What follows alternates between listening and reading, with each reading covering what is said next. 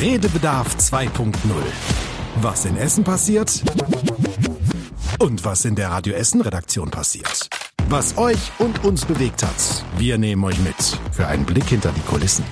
Ich bin Nadine Müller und ich spreche mit euch über die wichtigsten Themen der Woche und gebe euch dabei auch so einen kleinen Einblick in unsere Redaktion. Wir sprechen also nicht nur über die Themen selbst, sondern holen uns die Kollegen aus der Redaktion direkt ins Podcaststudio. Die erzählen dann, worum es ging, bringen aber auch immer schöne Geschichten mit. Das kann dann mal eine schwierige Recherche sein, wo die Kollegen sich einfach so richtig reinhängen mussten. Ein besonderer Reportereinsatz oder auch mal ein Kommentar zu einem Thema, das einfach online sehr viel diskutiert wurde. Ihr hört dann bei im Podcast, was eigentlich hinter den Themen steckt und was ihr eben nicht im Radio hören könnt. Kurz zu mir, ihr hört mich zum Beispiel in den Nachrichten als Reporterin, wenn ich in Essen unterwegs bin oder auch mal in der Musikwunschsendung. Manchmal sitze ich aber auch hinterm Laptop und kümmere mich eben um die ganze Online-Arbeit. Man sagt mir in der Redaktion nach, ich sei ja ein bisschen neugierig. Jetzt sitze ich alleine hier, dann kann ich mich auch verteidigen und sagen, das ist überhaupt nicht so. Nächste Woche kann ich mir das dann wieder von meinen Kollegen anhören, aber bis dahin ist ja noch ein bisschen Zeit. Heute geht's auf jeden Fall um Radio aber nicht so, wie wir es heute kennen, sondern vielleicht schon ein bisschen älter und was wir davon noch mitnehmen könnten. Dann geht es darum, warum unsere Kollegin Madeleine aus den Radio Essen Nachrichten morgens mal so kurz ins Schwitzen kam und warum ein Gast in unserem Podcast Essen im Ohr Klebstoff in der Tasche hatte. Hört ihr alles hier im Podcast heute bei uns? Ich würde sagen, ich hole mir direkt mal den ersten Gast rein. Und Tim Schröder ist jetzt bei mir im Studio. Hallo. Hallo. Und du machst den Elchtest, ne? Ja, beziehungsweise ehrlich gesagt sind es ja eher die Kinder, die Mhm. den Elch testen müssen. Unseren Elch Emil bei unserer Verkehrssicherheitsaktion, der wird, das habe ich ja schon mal verraten, den ein oder anderen Fehler machen, wenn wir bei der Jugendverkehrsschule dann am 6. November sind. Ähm, naja, ich kann es ja schon mal spoilern, es ist, es, es ist nichts Weltbewegendes, habe ich eigentlich gedacht. Es ist, dass, dass er einmal über die Straße geht, auf einem Zebrastreifen nicht links und rechts guckt, sondern einfach losläuft, dass er bei Rot über die Ampel geht. Und ich muss ehrlicherweise sagen, ich dachte, hm, das müssten die Kinder doch hinkriegen. Aber ich habe ja jetzt ähm, die vier Klassen auswählen dürfen, beziehungsweise wir haben sie ausgelost, weil sich ja über 30 beworben haben. Und ähm, habe dann durchaus mit Erschrecken festgestellt, dass mir die Lehrer am Telefon erzählt haben, nee, nee, die Kinder sind da wirklich nicht so fit. Und du hast da auch ganz schön viel Planung reingesteckt. Wir hatten ja im Podcast schon mal kurz drüber gesprochen, was da so ansteht. Äh, musstest aber mit der Ruhrbahn sprechen, musstest mit den ganzen Klassen sprechen, musstest mit dem ähm, Verkehrsplatz sprechen, wo das halt alles stattfindet. Und das ist ziemlich eng getaktet und da steckt ganz schön Organisationsaufwand auch drin, ne? Ja, das stimmt tatsächlich, weil das Kuriose ist, wir haben zum Beispiel eine Schule, die ist nur circa zehn Minuten entfernt von der Jugendverkehrsschule, eine andere Schule, die ist circa eine halbe Stunde entfernt mit dem Bus. Und dann muss man sich ja vorstellen, der Bus fährt die eine Schule holt die ab, bringt die zur Jugendverkehrsschule, fährt dann aber sofort wieder los, holt die nächste Schule ab, um die auch wieder hinzubringen, um dann aber die erste, die er hingebracht hat, wieder wegzufahren und dann aber nicht wieder zurückzukommen, sondern dann die nächste auch schon wieder abzuholen. Ja. Das heißt, ich musste, ich habe das alles schön mit Navi gemacht, äh, alles ausrechnen, wie weit ist es eben von der Jugendverkehrsschule zur ersten Schule, dann wie weit ist es dann zur zweiten Schule, damit der von der ersten Schule auch wieder zur zweiten fährt. Also es war durchaus komplex, aber äh, ehrlich gesagt liebe ich ja solche Ja, Herausforderungen. du machst das ja immer. Du machst das ja zum Beispiel auch für die Weihnachtsmarkttour, die Verkehrssicherheitsaktion. Das sind so deine Babys, würde ich schon fast sagen. Ich bin ja auch dabei dieses Jahr. Ich Ja. fahre ja auch mit und ähm, betreue die Kinder, die mit den Bussen kommen von der Ruhrbahn. Was kommt auf mich zu? Gib mir doch mal so einen Rundumschlag. Also du wirst entweder Reporter 1 oder Reporter 2 sein. Das müssen wir noch entscheiden. Und dann betreust du entweder Klasse 1 und 3 beziehungsweise Klasse 2 und 4. Und ähm, da wird zwischendurch eine kurze Pause sein, aber ansonsten bist du halt die ganze Zeit mit den Kindern zusammen. Wir schauen mal, ich habe auch überlegt, dass es schön wäre, wenn der erste Reporter mit dem Bus schon die Kinder abholen fährt. Also wenn du Reporter 1 wärst, Ja. würdest du dann tatsächlich hier in der Redaktion mit dem Bus abgeholt werden. Ich melde mich freiwillig. Mein eigener Bus, mit Ja. dem nur ich fahre, das mache Genau, ich. genau. Also das ist der Plan. Und dann fahrt ihr eben zur ersten Schule. Mhm. Das ist dann, das kann ich auch schon sagen, die Grundschule an der Jakobsallee in Heidhausen. Da werden dann die Kinder abgeholt, möglicherweise dann zusammen mit dir. Und dann fahrt ihr Mhm. eben Fall. zur Jugendverkehrsschule. Da gibt's dann so eine kleine Unterrichtseinheit mit der Polizei. Ehrlich gesagt, erzählen wir den Kindern dann nochmal das, was dann später passiert, damit Mhm. sie das dem Elch auch gut erklären können. Und dann geht's eben auf den Platz. Da ist dann der Elch, der übrigens ja mit der Rikscha angefahren kommt. Weil das war, das war. Die würde ich auch nehmen, damit will ich auch fahren. Ja, das glaube ich ja. Die Rikscha war übrigens ein Wunsch, oder grundsätzlich Fahrradfahren war ein Wunsch von der Jugendverkehrsschule, weil die eben ja hauptsächlich eben auch Fahrradtraining mhm. da machen. Wobei auch da muss man jetzt sagen, da hat sich jetzt auch rausgestellt, es sind zweite und dritte Klassen, die wir jetzt äh, ausgelost haben und die hatten alle noch kein mhm. Fahrradtraining. Mhm. Und sie hatten zum Teil noch nicht mal Verkehrserziehung. Das ja, vor allem Traurige. Verkehrserziehung und Verkehrsregeln, irgendwie vieles überschneidet sich ja. Aber du hast gesagt, du hast von Eltern auch schon gehört, eben, dass sie gar keinen Verkehrsunterricht hatten in der Schule und zum Beispiel so einfache Regeln gar nicht wissen, dass man nicht über Grün gehen darf, wenn der Rettungswagen fährt, weil ja der offensichtlich Vorrang hat, aber die Kinder haben grün und wussten nicht, dass sie dann trotzdem stehen bleiben müssen. Einige Kinder wussten wahrscheinlich noch nicht mal, dass man bei Rot nicht gehen darf. Mhm. Das habe ich nämlich auch erzählt bekommen. Es liegt einfach daran, dass während der Corona-Zeit die Verkehrserziehung ganz hinten angestanden hat bei den mhm. Schulen und deswegen wurde da ganz viel eben nicht gemacht. Und ich glaube, dass deswegen auch die Schulen sehr, sehr dankbar waren und auch deswegen auch so oft und so schnell reagiert haben, ja. um eben bei unserer Aktion dabei zu sein. Jetzt kann man natürlich sagen, okay, es sind nur vier Klassen, die dann eben zu uns kommen dürfen. Aber ich glaube, was man nicht unterschätzen darf, ist, dass wir ja im Radio auch eine Woche lang drüber reden und dass dann auch ganz viele Autofahrer ja. mit Sicherheit mitbekommen, dass das eben tatsächlich ein Problem ist und dass man da mehr auf Kinder achten sollte, gerade morgens, wenn es noch ein bisschen dunkel ist, dass da äh, die Kinder eben nicht so reagieren, wie das Erwachsene tun. Ja, und der Elch Emil, der hatte wahrscheinlich auch keine Verkehrserziehung, weil der wird einiges falsch machen. Die Kinder, die werden ihn dann darauf aufmerksam machen, wie er es richtig macht. Die Verkehrssicherheitsaktion an der Jugendverkehrsschule in Schönebeck Danke, Tim. Wir haben euch in den letzten zwei Wochen unsere Nachrichtenredaktion vorgestellt und aus der kommt auch Madeleine Gierig. Hallo. Hi. Und du saßt diese Woche auf dem Nachrichtenplatz, hast also die News gemacht und ähm, hast das morgens gemacht und oft hat man ja irgendwie schon so eine Vorstellung, was am nächsten Tag ja in den News laufen kann, wenn jetzt nicht irgendwas Dramatisches passiert. Da hat man schon so einen ungefähren Plan. Manchmal läuft das aber ganz anders und so war das auch diese Woche bei dir, ne? Genau, das war ich weiß gar nicht was, Mittwochmorgen? Ich glaube Mittwochmorgen. Äh, da kam, kam ich hier an und hatte natürlich vorbereitete Nachrichten von unseren Stadtreportern mhm. und ähm, meinen Kolleginnen und Kollegen. Aber ähm, was wir natürlich auch morgens machen, ist einmal zu gucken, was berichten andere Medien, was äh, sagt die Polizei, was äh, mhm ja, ist irgendwie in der Nacht passiert und äh, da gab es die Meldung, dass äh, die Polizei Essen einen mutmaßlichen Islamisten äh, festgenommen hat, einen Mann mhm. in Duisburg. Die Polizei Essen ist in, bei solchen Fällen, größeren Fällen, wo es um Terrorverdacht geht, immer äh, zuständig für die Ermittlungen.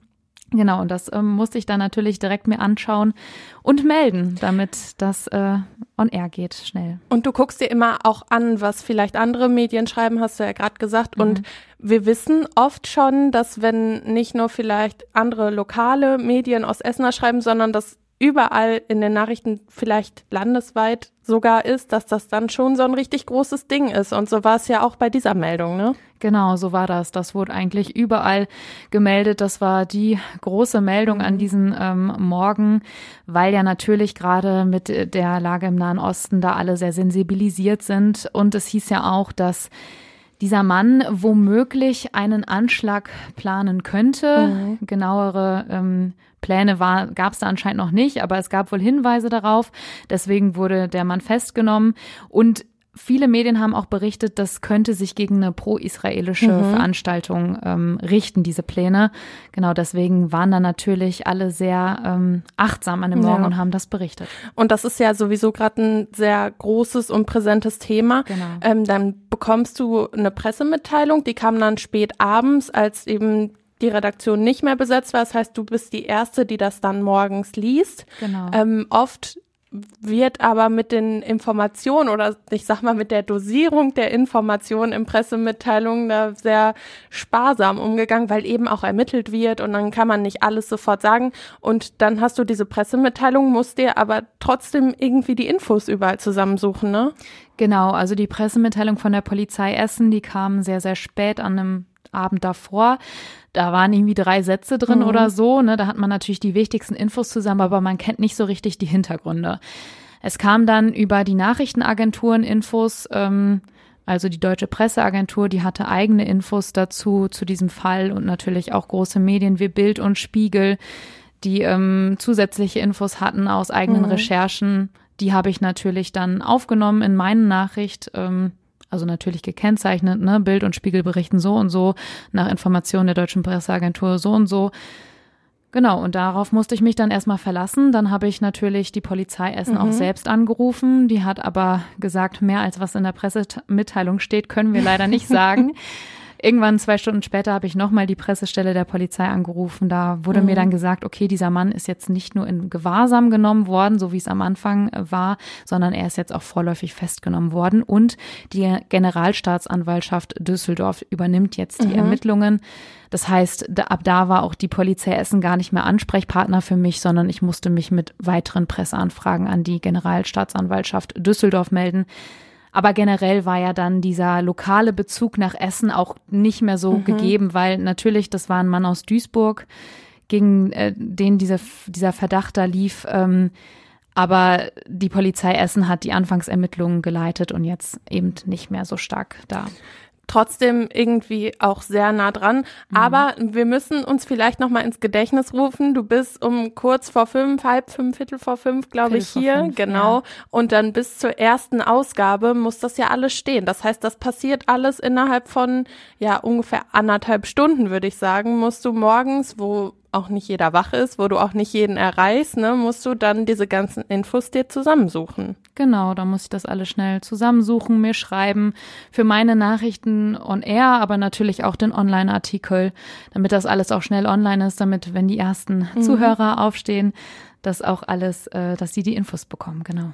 Aber mal ehrlich, Madeleine, es ist, wir sagen das immer wieder, wir haben jetzt schon ein paar Mal über ja diese Tatsache im Podcast gesprochen Natürlich ist so ein geplanter Anschlag sehr schrecklich, aber auf dem Nachrichtenplatz ist natürlich sowas aufregend, oder? Ja, es ist total aufregend. Ich meine, auch wenn man total müde hier ankommt, dann ist man auf jeden Fall schlagartig wach. Ähm, es ist natürlich nicht schön, sowas zu melden, aber in diesem Fall konnte ja, man weiß ja nicht, ob es wirklich einen Anschlag geben sollte, es waren ja nur Hinweise, aber mhm. wie auch immer, die Polizei konnte es ja verhindern. Also dem Entsprechend war es ja vielleicht doch eine gute Nachricht, ähm, dass ich wenigstens das melden konnte und nicht melden musste, da ist was passiert. Ähm, deswegen. Stimmt. Genau. Hast du recht. ja. Danke, Madeleine. Und wir sitzen jetzt hier zu zweit im Podcaststudio ja. mit Christian Flug. Du Hallo. so alleine hier? Genau, wir könnten ja ähm, die Vermutung haben, dass vielleicht noch jemand Drittes hier ist, weil er noch klebt. ja, das hätte fast passieren können.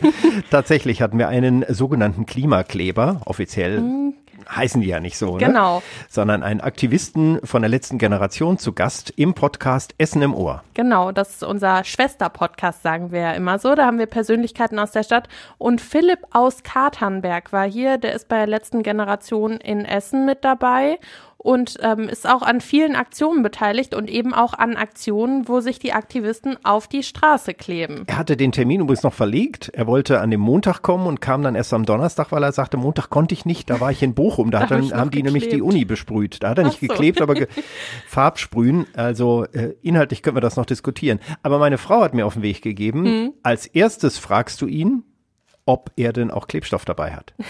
Und das hast du auch gemacht. Mhm. Haben Sie Klebstoff dabei? Ja tatsächlich. Okay. Ich sehe, Sie haben ihn noch nicht in der Hand. Ich habe den nicht in der Hand, nee. Das, äh, das, aber man kann, ja. man ist mal gut ausgerüstet. Ich habe alles dabei. Ich habe Warnwesten dabei, Plakate, okay. Klebstoff. Ich komme gerade von einem anderen Protest noch, mhm. äh, von, von anderen Umweltschutzaktivisten, die jeden Donnerstag zum Beispiel hier vor RWE stehen.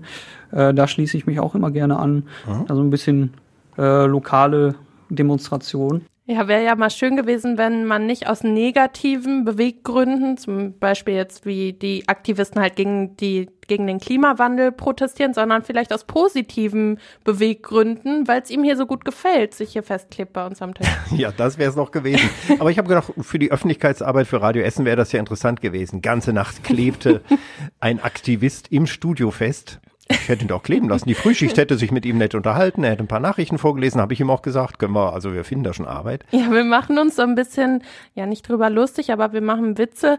Eigentlich ist es ja aber auch ein sehr ernstes Thema. Wir haben schon im Podcast drüber gesprochen. In Essen gibt's ja auch diese Aktion.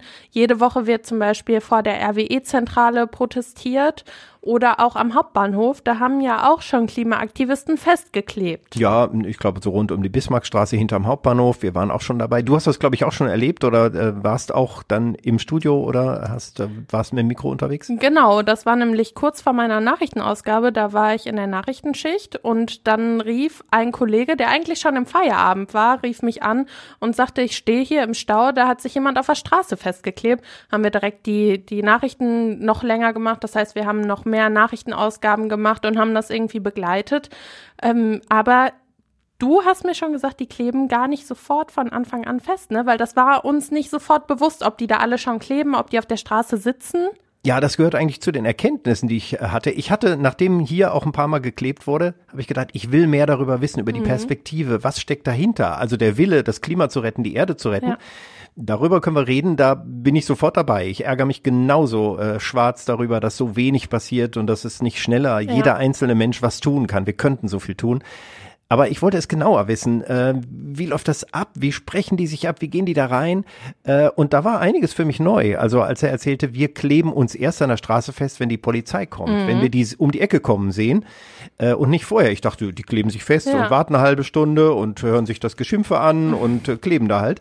Äh, nee, und ich glaube, das ist auch aus Selbstschutz. Wenn die dann weggezerrt werden von aggressiven äh, mhm. Menschen, dann können die sich ja schwer verletzen, wenn sie da wirklich mit dem Sekundenkleber äh, festgezerrt ist. Wenn die Polizei in Sichtweite ist, mhm. werden sich Autofahrer das wohl nicht mehr so trauen und dann wird die Polizei dann entsprechend arbeiten.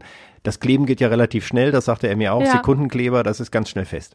Und wir kennen ja die Bilder, wo Leute dann die Hände, ja, ich würde schon sagen, fast aufgerissen haben, weil die halt von der Straße abgerissen wurden. Das hat der ähm, Philipp auch erzählt. Äh, manche Polizei war auch etwas unsanfter und hat durchaus äh, etwas mehr gezogen. Da gab es auch schon mal kleinere Verletzungen. Also das Schlimmste fand ich Bonn. Da war die äh, Polizei relativ aggressiv, äh, hat mich da auch äh, abgerissen und mich dann tatsächlich für äh, 22 Stunden ins Gefängnis gebracht. Das war überraschend, dass dann der Staat einfach sagt, okay, du nervst, äh, wir sperren dich jetzt einen Tag weg. Kann man auch als Erfolg sehen. Ich fand es mega langweilig. Ja, das kann man auf jeden Fall viel diskutieren.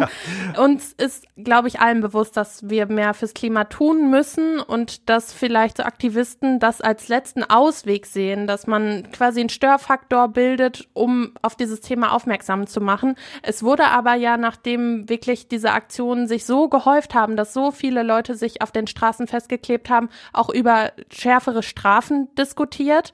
Und ähm, das ist ja auch immer eine Sache. Ich weiß ja, wenn ich mich da festklebe, dass ich es wahrscheinlich nicht ohne Schmerzen schaffen werde, meine Hand wieder von der Straße zu lösen. Ja, also das tut sonst, das geht schon. Ähm ich fand es interessant, dass er gesagt hat, es ist überraschend, dass die ja. Polizei. Also es ist eine Straftat. Mhm. Äh, das gehört zur Nötigung und Behinderung des Verkehrs und, und Widerstand gegen die Staatsorganisation. Da gibt's ja ganz viele Sachen, die, mhm. die da auch passieren. Unangemeldete Versammlungen und solche ja. Sachen. Äh, und eine Straftat, da gibt's Gesetze. Man muss die Gesetze auch nicht verschärfen, sondern wenn die durchgesetzt werden, dann ist das so, dass das Demonstrationsrecht Grenzen hat in diesem Fall. Und es trifft ja oft auch die Falschen. Das ist das Ärgerliche. Das ist das, was mich ärgert und was ich mit ihm auch in dem Podcast diskutiert habe, nämlich es ist doch frustrierend. Im Grunde genommen rücken die Leute doch immer mehr davon ab, mhm. über diese Klimaziele und die Aktivisten positiv zu reden, sondern äh, sie schimpfen nur noch über ja. die Behinderung und die Kleber oder äh, das Brandenburger Tor zu mhm. besprühen, das dann nicht mehr richtig zu reinigen ist. Das ist ein Wahrzeichen für uns, damit identifizieren wir uns auch in Deutschland, ja. gerade das Brandenburger Tor und viele andere Ecken auch. Aber natürlich, die wollen stören, die wollen Aufmerksamkeit, sie wollen, dass dieses Thema nicht aus der Öffentlichkeit verschwindet. Das will ich auch und seien wir mal ehrlich, mhm. wir wissen auch nicht, wie kriegen wir den Politiker und wie kriegen wir unsere Mitmenschen dazu, sich anders zu verhalten? Wie kriegen wir uns selbst dazu, vielleicht auf einen Urlaub zu verzichten und noch alle ja. fünf Jahre mal zu fliegen oder nicht mehr ins Auto zu steigen oder andere Dinge zu machen, weniger Fleisch zu essen. Das ist ja auch verdammt schwer. Und von daher, ich kann ihn, also ich fand ihn zumindest sehr konsequent, mhm. äh, weil er sagt, ich habe auch meinen Job gewechselt, ich bin Lokführer geworden und, ähm, und kann jetzt mehr meine Ziele umsetzen. Ich kämpfe dafür, ich möchte, dass was passiert und er ist wirklich 100% überzeugt, er ist nicht von irgendjemandem dazu gezogen worden oder so. Ich glaube, genau deswegen ist das Thema so kontrovers, weil entweder man kann es nachvollziehen oder man ist, glaube ich, komplett dagegen und genervt. Ich muss sagen, ich persönlich kann es nachvollziehen. Natürlich ist das vielleicht nicht der richtige Weg, wenn dann auch mal ein Krankenwagen kommt oder die Aktivisten haben sich auch bei uns am Bahnhof festgeklebt und die ganzen Busse standen im Stau. Und eigentlich ist es ja, ja. eher gut fürs Klima, wenn man den Bus nimmt und nicht das Auto. Ich habe ihm auch gesagt, da kommt ein Handwerker, der vielleicht sehr ökologisch ja. arbeitet mit einem E-Auto und der kommt nicht zu seinen Kunden und verliert Kunden, obwohl er schon echt knapp rechnen muss und wenig Zeit und so. Und das geht ja vielen so, die da im Stau stehen. Da sagte so oft, wie er die Ausrede mhm. gehört hat, mein Kind ist krank.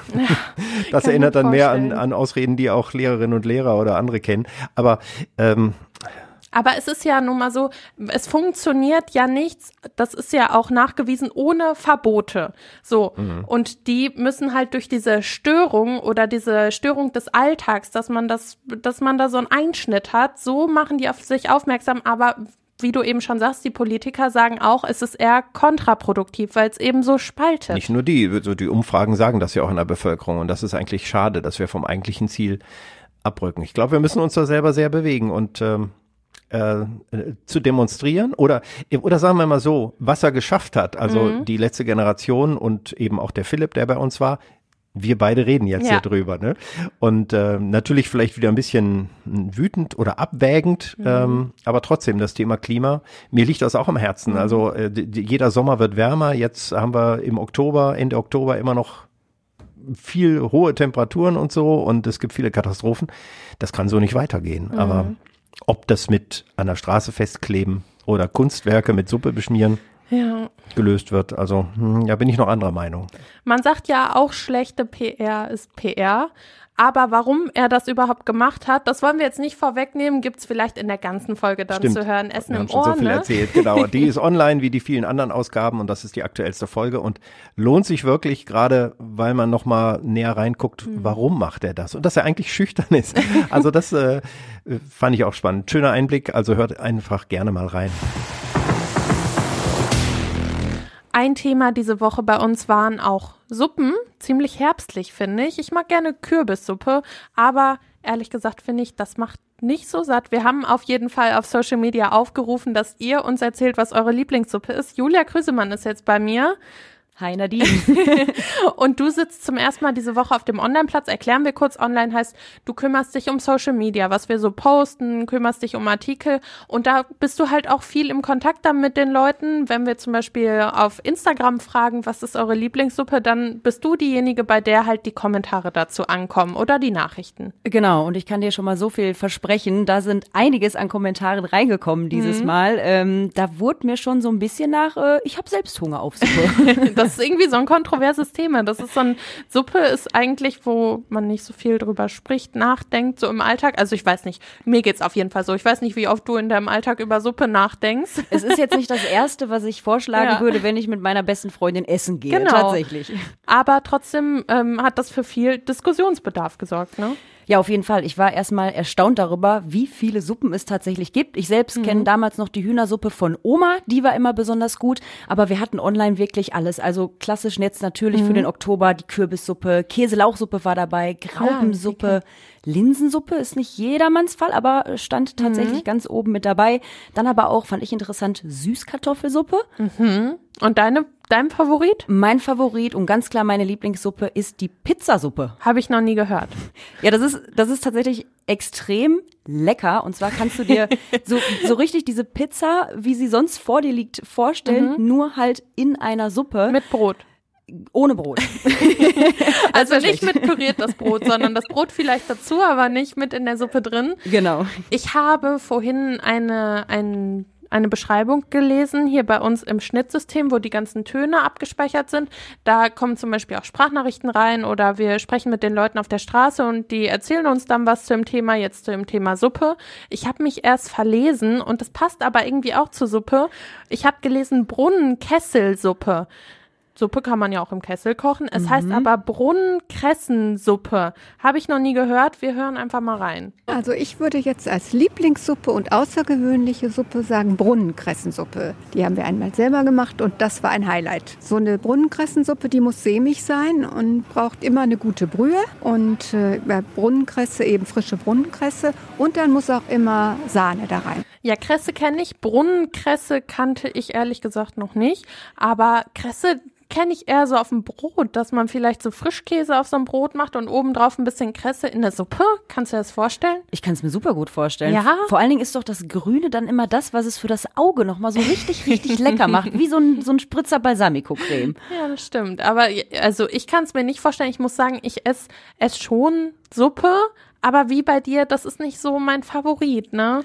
Genau. Außer es wird ne, jetzt natürlich äh, kalt draußen, dann ist das doch immer wieder schön, wenn man da mal reinkommt und dann so ein Süppchen hat. Mhm. Meistens dann natürlich irgendwie bei Oma tatsächlich, wie bei mir.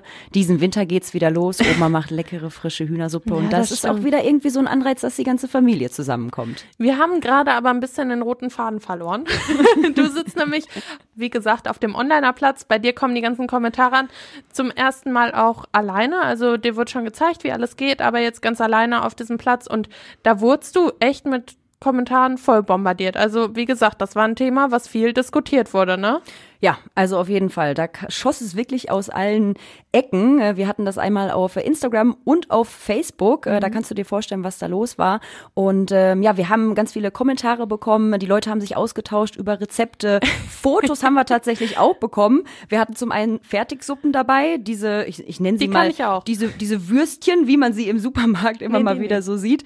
Ähm, wir hatten aber auch äh, wirklich tolle Fotos dabei, wo sich Leute wirklich die Mühe gemacht haben, die Suppe richtig schön anzurichten und wie ich gerade mhm. gesagt habe, mit so ein bisschen Kresse vielleicht oben drauf oder äh, ja, Balsamico-Creme. Und äh, wie gesagt, wir hatten hier ordentlich Hunger in der Redaktion. Ja, aber ihr habt dann ja auch was bekommen, habe ich gehört. Ne, ich selbst war nicht da gestern, Donnerstag war das, wo wir nehmen heute am Freitag auf, wo ihr die Suppe nämlich bekommen habt. Unser Stadtreporter, der war auf einem Termin und dann kam der mit Suppe wieder, ne?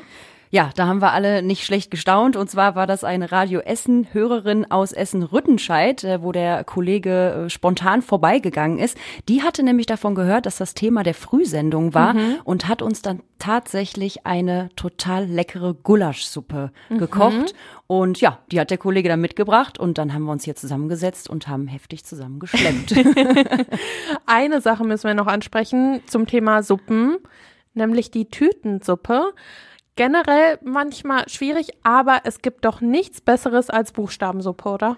Da stimme ich dir vollkommen zu. Ich verfeinere mir das immer noch mal so ein bisschen, indem ich noch ein bisschen was Neues reinschmeiße, damit es noch mal so diesen dieses i-Tüpfelchen hat. Mhm. Aber ja, Hühnersuppe. Das ist doch pure Kindheit, ne? Das ist wirklich. Hast du damals auch immer so die Buchstaben auf den Suppentellerrand hinaus ja. gezogen und den eigenen Namen? zusammengelegt. Ja, das ist wirklich Kindheit. Ja, und dann immer enttäuscht gewesen, wenn die schon durchgebrochen waren. Ne? Tatsächlich. Oder wenn es den einen oder anderen Buchstaben nicht mehr gab. Also du merkst auch so, ja, in Anführungszeichen, einfache Themen wie Suppe können schon für Diskussionen sorgen, auch online vor allem. Danke, Julia, für deine Eindrücke. Danke dir, Nadine. Und die Radio Essen Frühschicht ist jetzt bei mir. Hallo. Hallo. Und Ihr habt heute euch mal ein bisschen zurückgebeamt, nicht nur ein bisschen, sondern ganze 100 Jahre. Genau.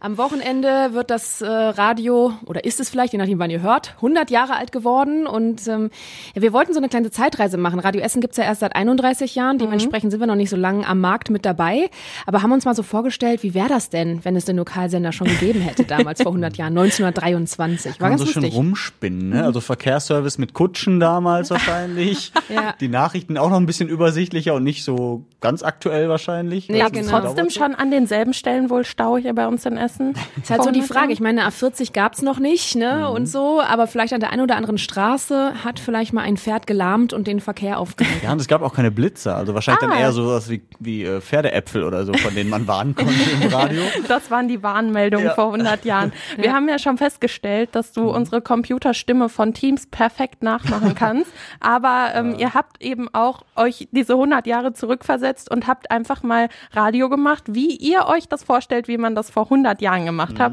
Und wir hören einfach mal rein. Meine Damen und Herren, hier ist die Sendestelle Essen auf Welle 102.2. Das war die neunte Symphonie von Beethoven, die Ode an die Freude. Zu Gehör gebracht von den Essener Philharmonikern unter Dirigent Max Fiedler. Hier sind Ihre Moderatoren, Herr Joshua Windelschmidt und Fräulein Larissa Schmidt. Guten Morgen, meine Damen und Herren. Hatte man vor 100 Jahren auch noch eine höhere Stimme, Larissa? äh, nee, aber also weiß du warst ich nicht. ja 100 Jahre jünger als heute. Eben, genau, genau. Nee, aber ich hatte so, ich habe diese, vielleicht kennt ihr das, ne, wenn ihr mal so aus den 60ern oder so die ganzen alten Filme guckt mit den deutschen mhm. Schauspielern. Meine Mutter guckt die immer sehr gerne. Und da haben die alle immer so ein bisschen diese höheren Stimmen und sprechen immer so ein bisschen wie der Bully aus der Bully-Parade, wenn er die Sissy und Franz Sachen gemacht hat, falls das noch jemand kennt. Also ja. quasi Bully am Mikrofon. Äh, ja, so ganz gut leider nicht, aber ich habe mein Bestes gegeben. Aber Yoshi finde ich sehr grandios äh, ja. äh, mit dem rollenden R immer, wie die das auch früher so deutlich gesprochen haben. Habt ihr irgendwas, was ihr euch vorstellt, was vielleicht vor 100 Jahren so im Radio gelaufen ist, was man heute immer noch so machen kann? Mhm. Also generell Nachrichten natürlich, vielleicht halt in einem anderen Stil mhm, schon. Genau. Aber, aber ich sag mal, das Format an sich ist dann wahrscheinlich schon geblieben. Die Musik logischerweise, die hat sich halt nur an sich geändert, aber ähm, ich glaube an sich so das Radio machen, ne, mit Wort und Stimme mhm. und ähm, mhm. Musik. Ich glaube, das, das Konzept ist immer noch das gleiche, ne? auch 100 Jahre später. Hat sich ja anscheinend bewährt, sonst würden wir jetzt hier nicht stehen. Ja, das ist richtig. Mhm. Aber da lief, du sagst schon, Nachrichten haben sich bewährt, Musik. Äh, manche Lieder sind ja schon älter, die wir im Programm spielen, nicht 100 Jahre. Mhm. Aber kannst du dir vorstellen, auch mal so Beethoven zu spielen? Ganz ehrlich, als ich die Lieder heute gehört habe, wir haben ja so ein paar gespielt aus den 20er Jahren, das war richtig wohltuend, weil es einfach mal deutlich ruhiger ist und auch lustiger von den Texten her und einfach so, so, so sehr positiv mit Veronika, der Lenz ist da, also der Frühling ist da. Ja. Ähm, das waren schon andere Songs. Also ich fände das ganz cool, wenn man das mal zwischendurch einstreut. Ja, hat schon was so mit Orchestermusik und irgendwie nochmal ganz anderen, äh, ganz andere Anmutung auch. Ne? Ich mhm. habe direkt gesagt, boah, ist ja richtig entspannt irgendwie, ne, wenn man dann da so, so ein Klassikstück zuhört oder eben so ein bisschen so ähm, äh, die Comedian Harmonists hatten wir zum Beispiel mit mhm. Veronika der Lenz ist da, die ja dann so wirklich so quartettmäßig da irgendwie singen. Das ist echt schön, ja. Manchmal stehen wir ja auch irgendwie alle hier und singen oder wippen so ein bisschen mit. Hattet mhm. ihr es trotzdem auch bei der Musik aus den 1920er Jahren? Aus Quatsch, ja, ne? Veronika. Ja, ja so ein bisschen die Arme anwinkeln und äh, dann mit, ja, mit schunkeln schon. Aber das ist, ich glaube, so nach dem dritten Lied hätte ich da auch keinen Bock mehr drauf. Ja, ich wollte auch gerade sagen, also da muss ich schon sagen, gibt's schon ein paar schönere Lieder heute. Ich tanze ja auch sehr gerne dann mal mal dazu und dann bin ich da eher bei der heutigeren Musik, ja. Also wir halten fest, es hat sich viel bewährt, ist immer noch so wie früher, Musik, Nachrichten, manchmal aber vielleicht auch ganz entspannt die alte Musik für ja. die Frühschicht. Nur wir wollen ja auch nicht einschlafen in der Frühschicht, ne? Das nee. ist ja wohl der Sinn und Zweck, dass wir, dass die Leute mit uns wach werden. Mhm. Äh, hattet ihr auch einen Song dabei, den ihr ja richtig mitgetanzt habt, der auch ein bisschen schneller war und vielleicht eben nicht so entspannt? Ja. Ich kann dir die leider nicht nennen, die Songs mehr, ja. weil ich schon vergessen habe, aber es waren so der mhm. ein oder andere Schlager von früher mit sehr ulkigen Texten, wie mhm. irgendwie, du hast das Kind so heiß gebadet oder irgendwie sowas. ähm, das war schon ganz lustig, ja, ja, das stimmt. Man muss ja auch sagen, was sich tatsächlich so in den letzten Jahrzehnten geändert hat, zum Beispiel jetzt bei uns im Privatradio, also Werbung ist natürlich dazugekommen, mhm. das gab es früher vielleicht nicht so. Und Gewinnspiele, ne? Also ich glaube, damals hätten wir den Geldregen 1923 gespielt, dann hätte es wirklich vom Rathaus Geld geregnet. Wie äh, so ist jetzt digitaler. Ja. ja. Ähm, genau, und das gibt's, glaube ich, heute, aber was es früher halt eben nicht gab in der Form. Ne? Genau. Ja. Also, also, hat sich auf jeden Fall viel getan, mhm. aber ich höre schon raus, ihr seid auch irgendwie ein bisschen Fans von dem 1920er Radio. Also, also zumindest von, es war lustig, das so aufzunehmen. Wir mussten uns ja Gedanken machen, wie klang das, ne? Mhm. wie gehen wir in diese Stimmen rein. Ähm, dann hatten wir eine, äh, unsere Stadtreporterin Lea Sleiman, die das alles zusammengemischt hat, die mhm. auch die Texte geschrieben hat, also die Sprache erstmal sich da reinversetzen musste wieder. Dann haben wir geguckt, was haben wir denn für so eine Melodie, dass das so knistert und mhm. knarzt. Dann haben wir noch einen Effekt draufgelegt, dass unsere Stimmen so ein bisschen übersteuern und damit eben ne, die Technik älter wirkt. Also das ist schon ein bisschen Arbeit und Gedanken und das hat aber Spaß gemacht, ne, mal so mhm. auszuprobieren gerne damals einen Tag gelebt, also um zu wissen, okay, wie ist das verglichen mit heute in dieser stressigen Welt, wo mhm. jeden Tag in so einer Großstadt so viel passiert und damals wahrscheinlich einfach wirklich die Pferdeäpfel das größte Thema des Morgens waren, die die Gladbecker Straße verfolgt haben. du wärst bestimmt ein ganz toller 1923er Mann gewesen. ich bin auf jeden Fall Fan von eurem Beitrag von vor 100 Jahren, auf jeden Fall so, wie ihr euch das vorstellt. Danke, Yoshi und Larissa. Ja, hat sich also irgendwie viel geändert in 100 Jahren, aber es ist auch einiges gleich geblieben. Musik gibt's immer noch, es gibt immer noch Nachrichten. Also irgendwie läuft's doch dann ganz richtig mit dem Radio, sonst wird's das, glaube ich, nicht immer noch geben. An dieser Stelle, wir haben eben schon kurz drüber gesprochen, machen wir immer noch auf unseren Schwester-Podcast aufmerksam. Christian hat eben schon viel erzählt. Er hat nämlich mit einem Aktivisten der letzten Generation gesprochen. Der hat tatsächlich immer Klebstoff in der Tasche und der war sogar schon im Gefängnis wegen der Aktionen, die er dann gemacht hat, zum Beispiel Straßen blockiert. Die Aktion, wofür er dann ins Gefängnis kam, die war in Bonn und er ist eben Teil der letzten Generation hier in Essen. So nennt sich ja die Gruppe, die sich für das Klima einsetzt. Die protestieren zum Beispiel auch immer vor dem RWE-Firmensitz bei uns im Nordviertel ist das. Und da hat er mal erzählt, wieso er das eigentlich alles macht und ob er nicht auch Angst hat, wenn er dann da sitzt und die Polizei kommt. Und es kommen ja auch oft Autofahrer oder einfach Bürger, die da gerade vorbeilaufen und beschimpfen die Aktivisten. Oder gehen die im schlimmsten Fall sogar an, All das hört ihr in der neuen Folge von Essen im Ohr. Wir haben eben schon drüber gesprochen. Außerdem haben wir mittlerweile über 1000 Folgen der Tag in fünf Minuten. Das ist unser Nachrichtenpodcast. Den gibt's jeden Abend um halb sieben. Da bekommt ihr nochmal so einen Überblick, was bei uns in Essen wichtig war an dem Tag. Und alles schön zusammengefasst hört ihr auch auf radioessen.de und überall da, wo es Podcasts gibt, genauso natürlich wie Essen im Ohr. Und an dieser Stelle rufen wir immer noch auf, wenn ihr irgendwelche Fragen habt, Anregungen, irgendwelche Vorschläge oder Themen, worüber wir unbedingt mal sprechen müssen, dann könnt ihr uns das alles schicken und zwar per Mail an podcast.radioessen.de. Und dann war's das schon wieder für heute. Nächste Woche wieder mit dem Kollegen Tobi Bitter hier im Podcaststudio. Und dann würde ich sagen, wünsche ich euch eine schöne Woche. Wir hören uns nächste Woche wieder. Ciao. Redebedarf 2.0. Der Radio Essen Podcast auf radioessen.de und überall da, wo es Podcasts gibt.